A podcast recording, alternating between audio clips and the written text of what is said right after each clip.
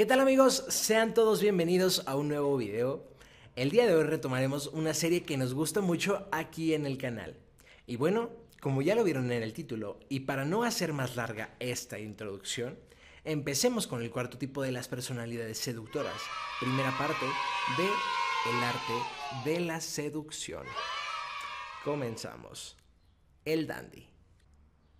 Casi todos nos sentimos atrapados en los limitados papeles que el mundo espera que actuemos. Al instante, nos atraen quienes son más desenvueltos, más ambiguos que nosotros, aquellos que crean su propio personaje. Los dandies nos excitan porque son inclasificables y porque insinúan una libertad que anhelamos. Juegan con la masculinidad y la feminidad, inventan su imagen física, asombrosa siempre, son misteriosos y elusivos apelan también al narcisismo de cada sexo. Para una mujer son psicológicamente femeninos, para un hombre son masculinos. Los dandis fascinan y seducen en grandes cantidades. Usa la eficacia del dandy para crear una presencia ambigua y tentadora que agite deseos reprimidos. El dandy femenino. Cuando en 1913, a los 18 años de edad, Rodolfo Guglielmi emigró de Italia a Estados Unidos, no tenía ninguna habilidad particular más allá de su buena apariencia y su destreza para bailar. A fin de aprovechar estas cualidades, buscó trabajo en los salones de baile de Manhattan, a los que iban jóvenes solas o con amigas y pagaban a un acompañante de baile para divertirse un rato. El bailarín las hacía girar hábilmente por la pista, galanteaba y charlaba con ellas, todo por una reducida cuota en poco tiempo. Guglielmi se hizo fama de ser uno de los mejores, grácil, desenvuelto y guapo. Puesto que trabajaba como pareja de baile, Guglielmi pasaba mucho tiempo con mujeres. Pronto supo que les agradaba, cómo ser su reflejo en formas sutiles, cómo relajarlas, aunque no demasiado. Así, comenzó a prestar especial atención a su atuendo y se creó una apariencia atildada Bailaba con un corsé bajo la camisa para procurarse una figura esbelta. Lucía un reloj de pulsera, considerado afeminado en esos días, y decía ser un marqués.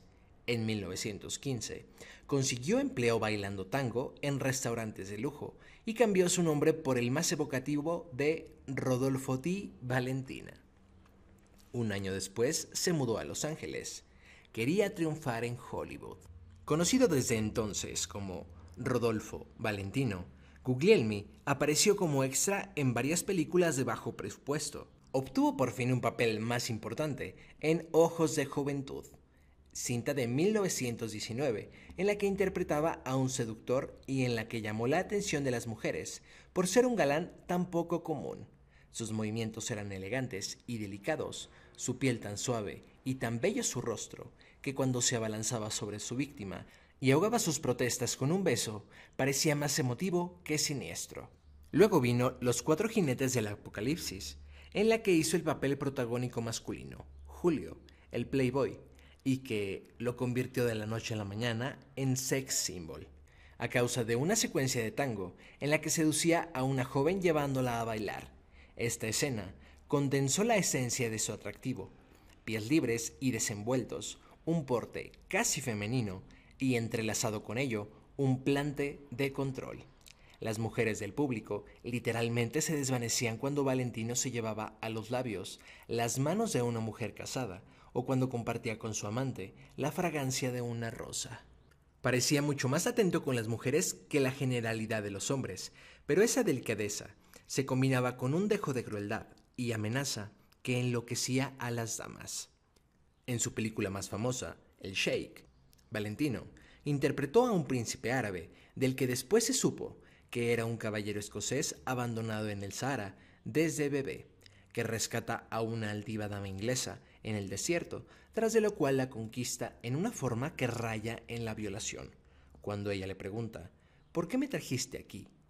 Él contesta, ¿no eres lo bastante mujer para saberlo ya? Con todo, ella termina enamorándose de él como las mujeres en los cines del mundo entero, estremecidas por su extraña mezcla de masculinidad y feminidad. En otra escena de Shake, la dama inglesa apunta un arma contra Valentino, La reacción de él es apuntarle con una delicada boquilla de cigarro. Ella usa pantalones, él túnicas largas y sueltas, y abundante maquillaje de ojos. Películas posteriores incluirían escenas de Valentino vistiéndose y desvistiéndose, una suerte de striptease que exhibía destellos de su cuerpo estilizado. En casi todos sus filmes, él encarnó un exótico personaje de época, un torero español, un raja indio, un jeque árabe, un noble francés, y parecía gozar con ponerse joyas y uniformes ajustados. En la década de 1920, las mujeres empezaron a experimentar con una nueva libertad sexual. En vez de esperar a que un hombre se interesara en ellas, querían tener la posibilidad de iniciar la relación, aunque seguían deseando enamorarse perdidamente de él. Valentino comprendió esto a la perfección. Su vida fuera de la pantalla coincidía con su imagen en el cine. Se ponía pulseras, vestía impecablemente y, se decía, era cruel con su esposa y la golpeaba. Su amantísimo público ignoró prudentemente sus dos matrimonios fallidos y su, al parecer, inexistente vida sexual. Su súbita muerte en Nueva York en agosto de 1926, a los 31 años de edad por complicaciones de una operación de úlcera, provocó una reacción inusitada. Más de 100.000 personas desfilaron ante su féretro, muchas dolientes sufrieron ataques de histeria y la nación entera se mostró consternada. Nunca antes había sucedido nada igual a propósito de un simple actor. Hay una película de Valentino, en la que él personifica a un frívolo absoluto, papel mucho más afeminado que los que acostumbraba interpretar, y sin su usual dejo de peligro. Fue un fiasco. Como loca, Valentino no emocionó a las mujeres, a ellas les estremecía la ambigüedad de un hombre que compartía muchos de sus rasgos, pero que no por ello dejaba de ser hombre.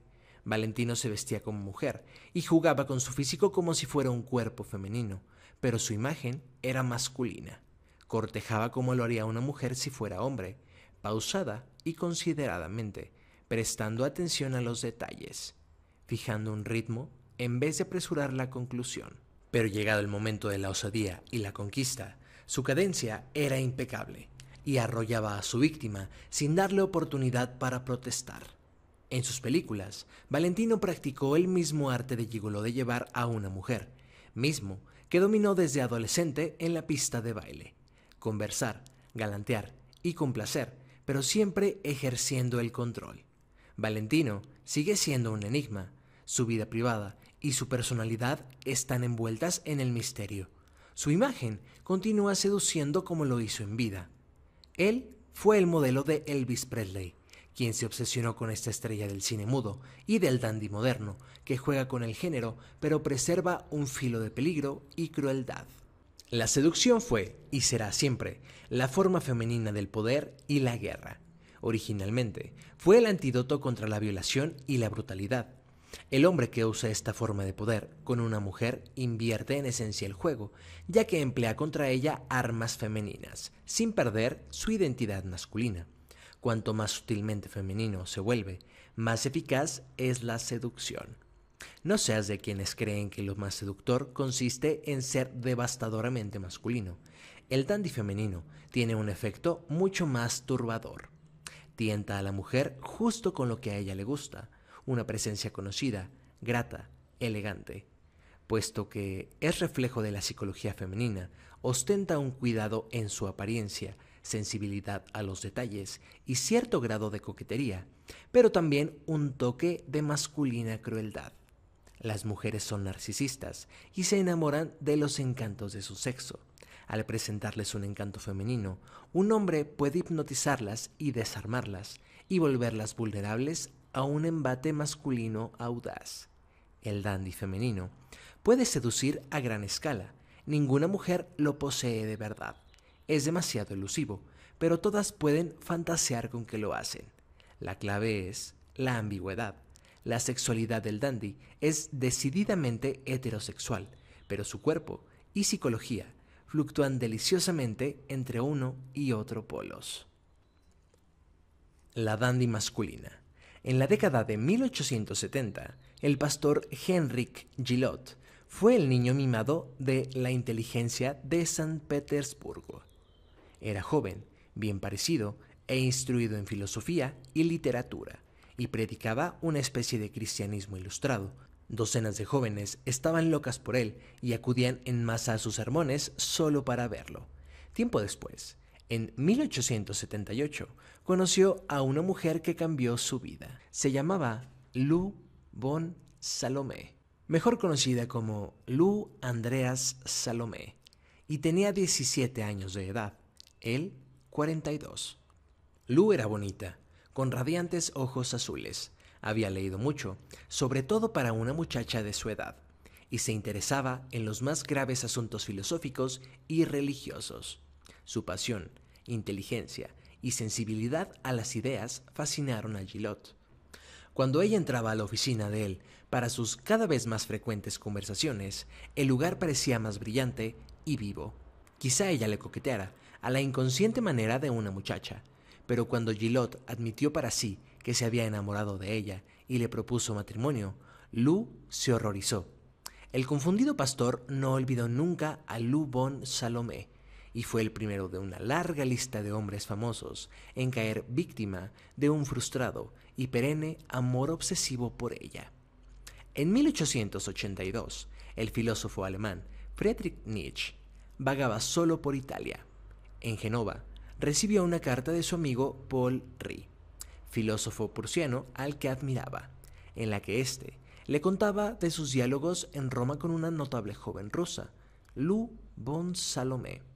Ella estaba ahí de vacaciones con su madre. Ri había logrado hacer, sin compañía, largos paseos por la ciudad con ella, y habían tenido numerosas conversaciones. Las ideas de Luz sobre Dios y el cristianismo eran muy similares a las de Nietzsche, y cuando Ri le dijo que el famoso filósofo era amigo suyo, ella insistió en que lo invitara a unírseles. En cartas posteriores, Ri describió lo misteriosamente cautivadora que era Lu y lo ansiosa que estaba por conocer a Nietzsche. El filósofo partió pronto para Roma. Cuando Nietzsche conoció al fin a Lu, se quedó atónito. Ella tenía los ojos más hermosos que él hubiera visto jamás, y en la primera de sus largas conversaciones, esos ojos brillaron con tal intensidad que él no pudo menos que sentir que había algo erótico en esa emoción. Pero también él se engañó.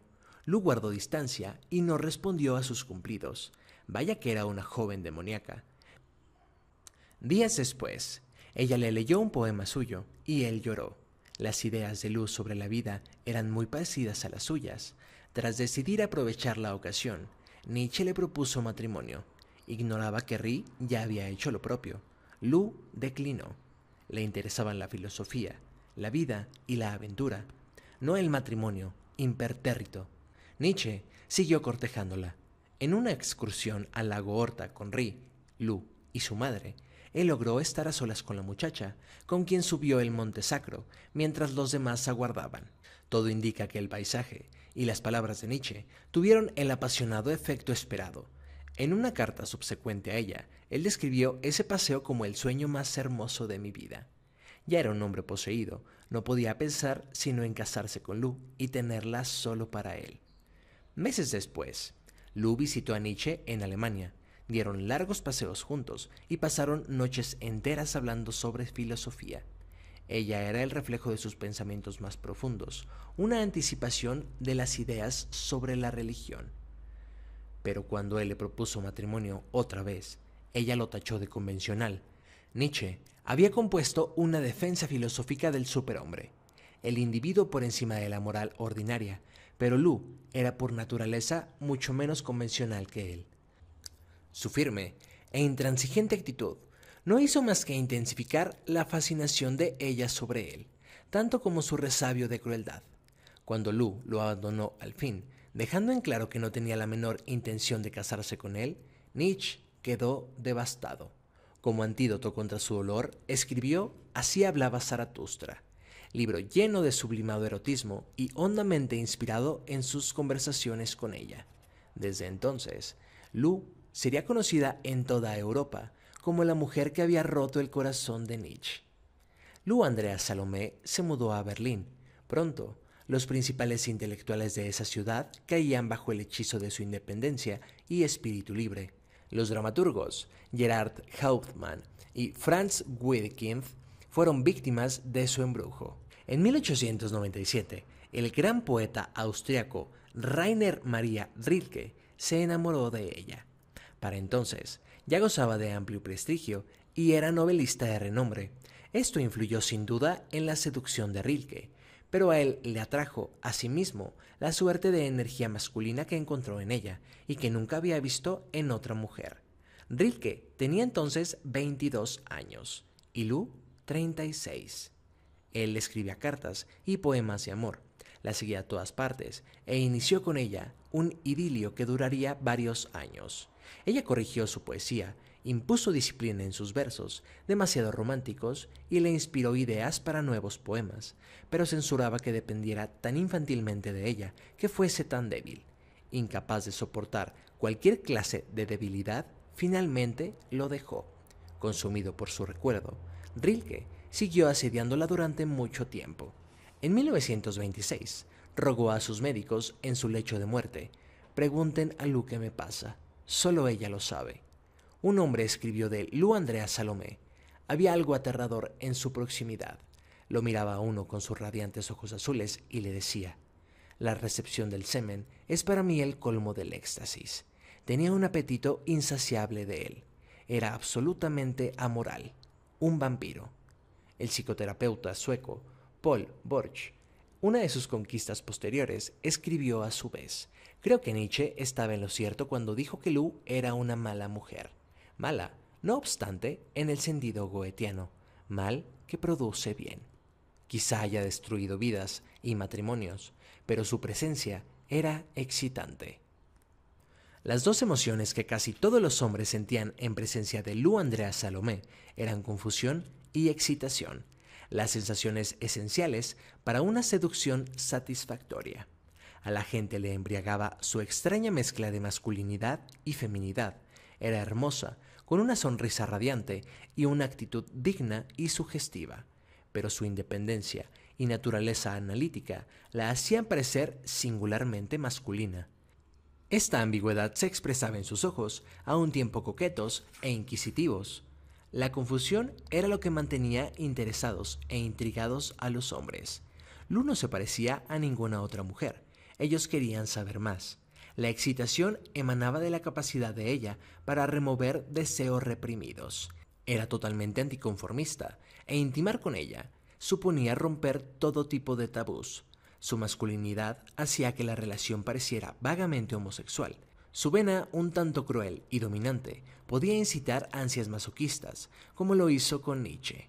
Lu irradiaba una sexualidad prohibida, su poderoso efecto en los hombres, las obsesiones perennes, los suicidios, hubo varios, los periodos de intensa creatividad, las descripciones de ella como vampiro o demonio dan fe de las oscuras profundidades de la psique que ella era capaz de alcanzar y perturbar.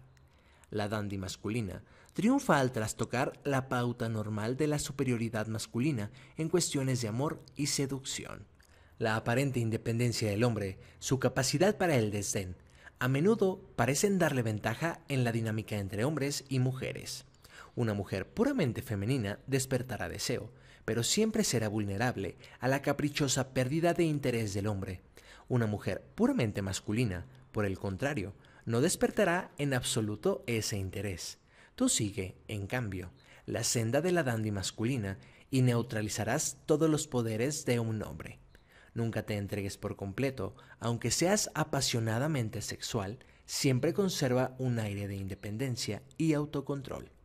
Podrías pasar entonces al hombre siguiente, o al menos eso pensará él. Tú tienes cosas más importantes que hacer, como trabajar. Los hombres no saben cómo hacer frente a las mujeres que usan contra ellos sus propias armas. Esto los intriga, excita y desarma.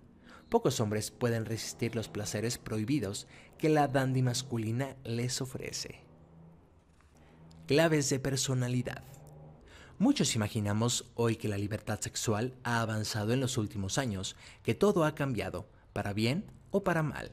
Esto es en gran medida una ilusión.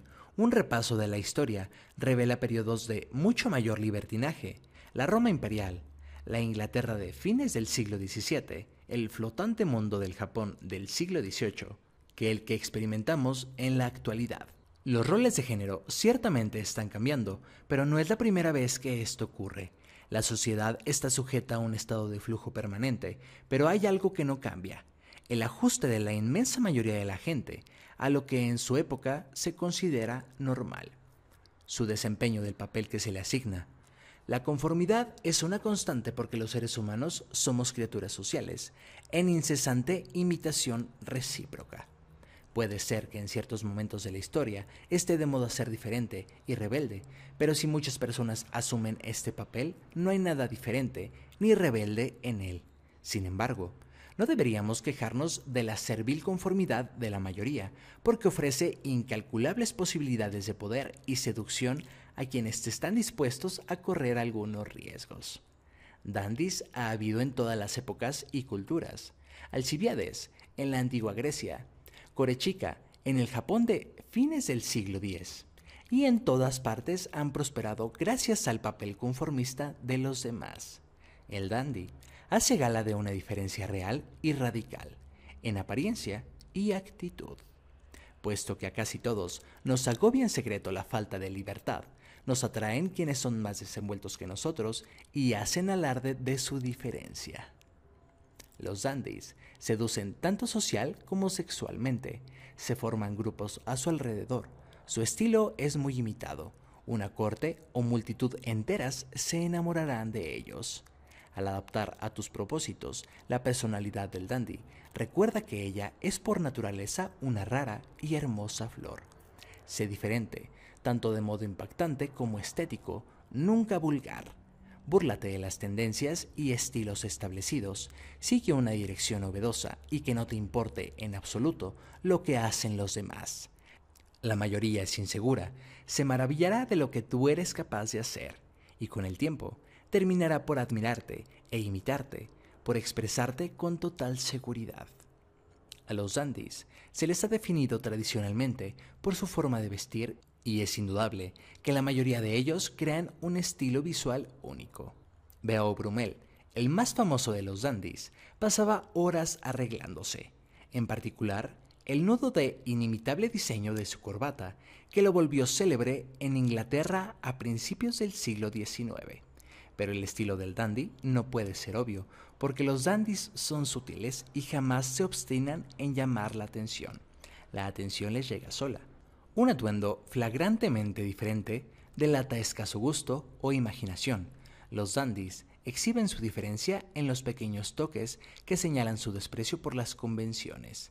El chaleco rojo de Théophile Gautier, el traje verde de terciopelo de Oscar Wilde, las pelucas plateadas de Andy Warhol, el gran primer ministro inglés, Benjamin Disraeli, tenía dos espléndidos bastones, uno para la mañana y otro para la tarde. Los cambiaba a mediodía, donde quiera que estuviese. La dandy opera en forma similar. Puede adoptar ropa masculina, por decir algo, pero si lo hace, un toque aquí o allá la vuelve distinta. Ningún hombre se vestiría nunca como George Sand. El sombrero de copa y las botas de montar que ella lucía en las calles de París la hacían un espectáculo digno de verse. Recuerda, debe haber un punto de referencia. Si tu estilo visual es totalmente desconocido, la gente creerá en el mejor de los casos que te gusta llamar la atención y en el peor que estás loco. Inventa en cambio tu propia moda, adaptando y alterando los estilos imperantes, para convertirte en un objeto de fascinación. Haz bien esto y serás muy imitado. El conde de Orsay un fabuloso dandy londinense de las décadas de 1830 y 1840 era observado muy de cerca por la gente de buen tono. Un día, sorprendido en Londres por un aguacero, compró un paltrock, una especie de pesado abrigo de lana con capucha que llevaba puesto un marinero holandés. El paltrock se convirtió de inmediato en el abrigo de rigor. Que haya gente que te imite es señal, por supuesto, de tus poderes de seducción. El inconformismo de los dandis, sin embargo, va mucho más allá de las apariencias. Es una actitud de vida que los distingue. Adopta esta actitud y un círculo de seguidores aparecerá a tu alrededor. Los dandis son muy insolentes. Los demás les importan un bledo. y nunca les interesa complacer. En la corte de Luis XIV, el escritor La Bruyère reparó en que los cortesanos que se esmeraban en complacer caían invariablemente en el descrédito. Nada podía ser más antiseductor que eso. Como escribió Barbie de Aurevilly, los dandies complacen a las mujeres disgustándolas. La insolencia fue fundamental en el atractivo de Oscar Wilde. Una noche, tras el estreno de una obra suya en un teatro de Londres, el extasiado público pidió a gritos la presencia del autor en el escenario. Wilde se hizo esperar largamente y por fin salió fumando un cigarro y gastando una expresión de absoluto desdén.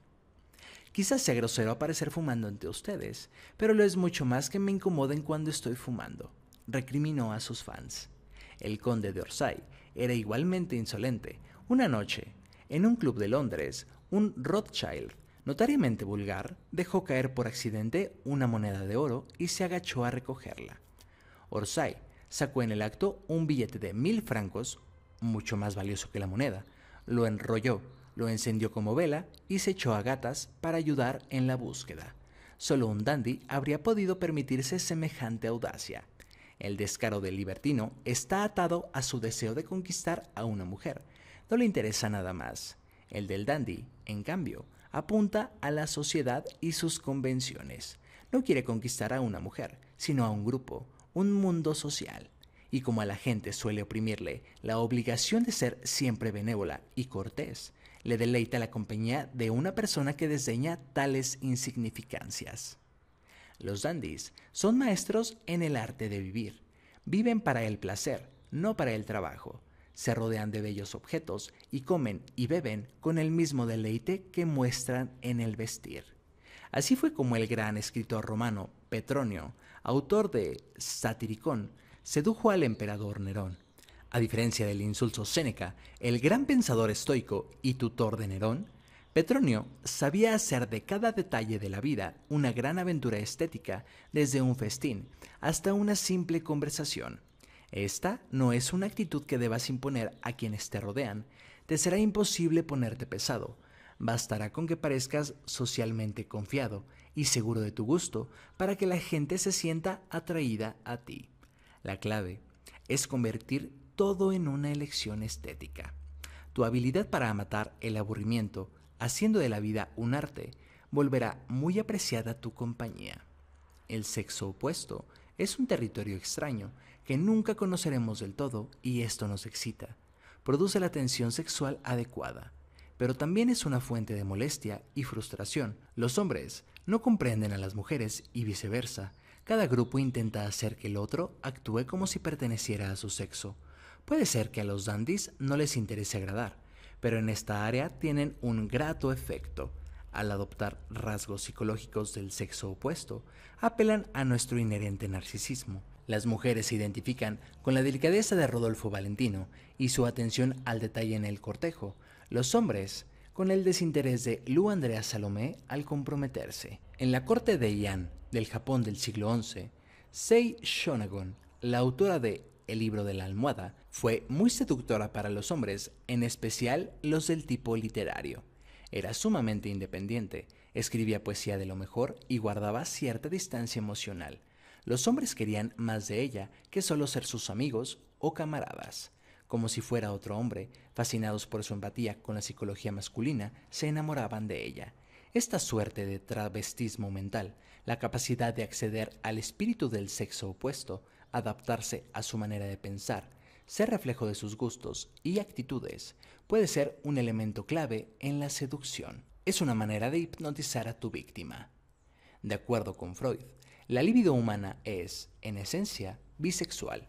A la mayoría de las personas les atraen de un modo u otro los individuos de su mismo sexo, pero las restricciones sociales, que varían según la cultura y periodo histórico, reprimen esos impulsos. El dandy representa una liberación de tales restricciones. En varias obras de Shakespeare, una joven, los papeles femeninos eran interpretados entonces por hombres. Ha de disfrazarse y se viste para ello de hombre, incitando diversos grados de interés sexual en los hombres, a quienes después deleita descubrir que el joven es en realidad una muchacha. Piensa, por ejemplo, en la Rosalinda de A vuestro gusto.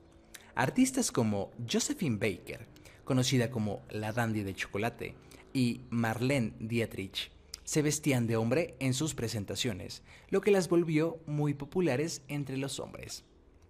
Por su parte, el hombre ligeramente feminizado, el niño bonito, siempre ha sido seductor para las mujeres. Valentino encarnó esta cualidad. Elvis Presley tenía rasgos femeninos, el rostro, las caderas, usaba camisas rosas escaroladas y maquillaje de ojos, y muy pronto atrajo la atención femenina. El cineasta Kenneth Anger dijo de Mick Jagger que su encanto bisexual constituye una parte importante del atractivo que ejerce sobre las jóvenes, el cual actúa sobre su inconsciente. En la cultura occidental, durante siglos la belleza femenina ha sido un fetiche en grado mucho mayor que la masculina, así que es comprensible que un rostro de aspecto femenino, como el de Montgomery Clift, haya tenido más poder de seducción que el de John Wayne. La figura del dandy también ocupa un lugar en la política. John F. Kennedy era una extraña mezcla de masculinidad y feminidad. Viril en su dureza con los rusos y sus juegos de fútbol americano en los jardines de la Casa Blanca, pero femenino en su apariencia elegante y atildada. Esta ambigüedad componía gran parte de su atractivo. Disraeli era un dandy incorregible en su forma de vestir y comportarse. En consecuencia, algunos sospecharon de él, pero su valor para no preocuparse de lo que la gente pensara le ganó respeto. Las mujeres lo adoraban, por supuesto, porque las mujeres siempre adoran a un dandy. Apreciaban sus modales delicados, su sentido estético, su pasión por la ropa, en otras palabras, sus cualidades femeninas. El sostén del poder de Disraeli era de hecho una fan, la reina Victoria. No te dejes engañar por la reprobación superficial que tu actitud de dandy puede provocar. Aun si la sociedad propala su desconfianza de la androginia, en la teología cristiana, Satanás suele representarse como andrógino. Con eso no hace otra cosa que esconder su fascinación por ella. Lo más seductor es con frecuencia lo más reprimido. Adopta un dandismo festivo y serás el imán de los recónditos anhelos insatisfechos de la gente. La clave de este poder es la ambigüedad. En una sociedad en que los papeles que todos desempeñamos son obvios, la negativa a ajustarse a cualquier norma despertará interés. Sé masculino y femenino, insolente y encantador, sutil y extravagante. Que los demás se preocupen de ser socialmente aceptables, esa gente abunda, y tú persigues un poder mucho más grande que el que ella puede imaginar. Símbolo. La orquídea. Su forma y color sugieren extrañamente los dos sexos y su perfume es dulce y voluptuoso. Es una flor tropical del mal, fina y muy cultivada. Se le valora por su rareza. Es diferente a cualquier otra flor. Peligros. La fortaleza, aunque también el problema del dandy es que suele operar mediante sensaciones transgresoras de los roles sexuales. Aunque sumamente intensa y seductora, esta actividad también es peligrosa porque toca una fuente de gran ansiedad e inseguridad. Los mayores riesgos proceden a menudo de tu propio sexo. Valentino tenía enorme atractivo para las mujeres, pero los hombres lo detestaban. Constantemente se le hostigaba con acusaciones de antimasculinidad perversa lo que le causaba gran aflicción. Lu Andreas Salomé era igualmente reprobada por las mujeres. La hermana de Nietzsche, quizá la mejor amiga de éste, la consideraba una bruja malévola y emprendió una virulenta campaña de prensa en su contratiempo después de la muerte del filósofo. Poco puede hacerse ante un resentimiento tal. Algunos dandis pretenden luchar contra la imagen que ellos mismos han creado, pero esto es insensato. Para probar su masculinidad, Valentino intervino en un encuentro de box. No obstante, lo único que consiguió con ello fue parecer desesperado. Es mejor, entonces, aceptar con elegancia e insolencia las ocasionales pullas de la sociedad. Después de todo, el encanto de los dandis radica justamente en que no les importa lo que la gente piense de ellos. Así era Andy Warhol. Cuando la gente se cansaba de sus bufonadas o surgía un escándalo, en vez de tratar de defenderse, adoptaba simplemente una nueva imagen, bohemio decadente, retratista de la alta sociedad, etc. Como para decir, con un dejo de desdén, que el problema no era él, sino la capacidad de concentración de los demás. Otro peligro para el dandy es que la insolencia tiene sus límites. Beo Brumel se enorgullecía de dos cosas, la esbeltez de su figura y su ingenio mordaz. Su principal patrocinador social era el príncipe de Gales, quien años después engordó. Una noche en una cena, el príncipe hizo sonar la campanilla para llamar al mayordomo y Brumel comentó con sarcasmo. Repica, Big Ben. Al príncipe no le hizo gracia la broma. Hizo acompañar a Brumel a la puerta y jamás le volvió a hablar. Sin el patrocinio real, Brumel cayó en la pobreza y la locura. Incluso un dandy así debe medir su descaro. Un verdadero dandy conoce la diferencia entre una dramatizada burla del poderoso y un comentario hiriente, ofensivo o insultante. Es particularmente indicado no insultar a quienes pueden perjudicarte. De hecho, esta personalidad rinde mejor a quienes pueden darse el lujo de ofender, artistas, bohemios, etc. En el trabajo, es probable que debas modificar y moderar tu imagen de dandy. Sé gratamente distinto, una distracción, no una persona que cuestiona las convenciones grupales y hace sentir inseguros a los demás. Y bueno amigos, con esto terminamos el capítulo de hoy. Espero que sea de su agrado, tanto como para mí lo ha sido el grabarlo para ustedes. Quiero aprovechar para agradecerles el apoyo que le han dado a esta serie. Son, por mucho, los videos más vistos de todo el canal. Y he de confesarles que también este libro es uno de mis favoritos. El grabarlo ahora para ustedes es algo que en verdad estoy disfrutando mucho y considero que siempre es bueno y necesario leer y releer dos, tres, diez veces o las que hagan falta un buen libro o texto suscríbanse en este momento al canal para que no se pierdan de ninguna de las actualizaciones. Y síganos también en Spotify. Pues sin más que agregar, me despido ahora sí. Ha sido un gusto estar con ustedes el día de hoy. Cuídense mucho y nos vemos en una próxima ocasión. Hasta luego.